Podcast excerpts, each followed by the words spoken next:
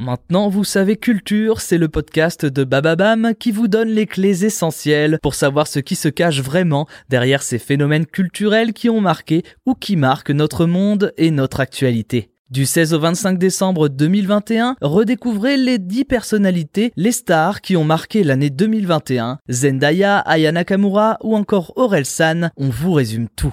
Qui est Zendaya? Merci d'avoir posé la question.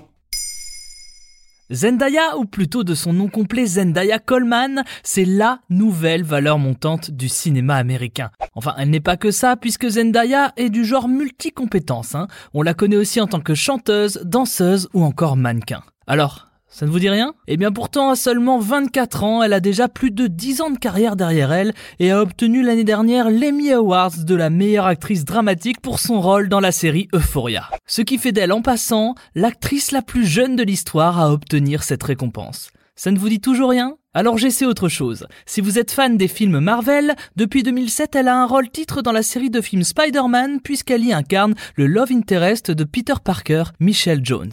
Et cerise sur le gâteau, en 2015, une poupée Barbie a été créée à son effigie. Et là, ça commence à vous dire quelque chose?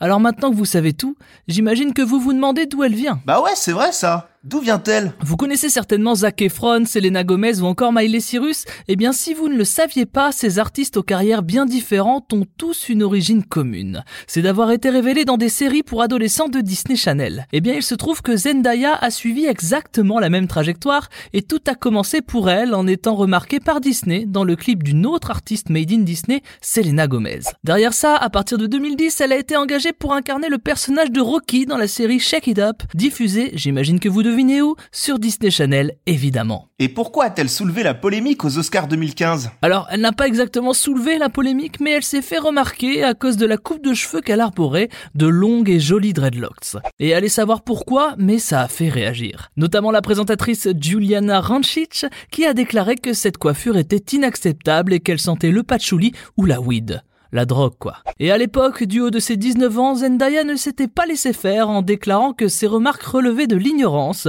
que son père, son frère et ses amis d'enfance portaient tous des dreads et qu'aucun d'entre eux ne sentait la marijuana. Qu'il y avait assez de clichés comme ça sur les cheveux des afro-américains et que ce n'était pas la peine que des personnes ignorantes en rajoutent. Et c'est en ça que Zendaya se démarque également, c'est qu'elle est déjà à ce jour une grande porte-parole des inégalités raciales et n'hésite pas à utiliser sa voix et sa notoriété pour dénoncer l'absence d'actrices afro-américaines à Hollywood. Et où pourrons-nous la voir à l'avenir? Nous la verrons dans pas mal de films, mais nous allons également pas mal l'entendre aussi, puisqu'elle va sortir un album, le deuxième de sa carrière, produit par Timbaland. Si vous ne savez pas qui est Timbaland, on fera peut-être un épisode de MVS Culture sur lui prochainement, mais en gros, c'est plutôt une bonne chose de se faire produire son album par lui. Sinon, vous pouvez la voir dès cette semaine dans le film Malcolm et Marie sur Netflix, un film tourné pendant la pandémie du Covid. Et nous sommes également censés la revoir dans la saison 2 de Euphoria, pour le moment mise en pause à cause de la pandémie. Mais la plus grosse attente réside autour de son apparition dans la première partie du remake de Dune par Denis Villeneuve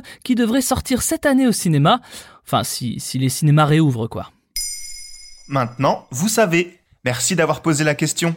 En moins de 3 minutes, nous répondons à votre question. Que voulez-vous savoir? Posez vos questions en commentaire sur les plateformes audio et sur le compte Twitter de Maintenant, vous savez.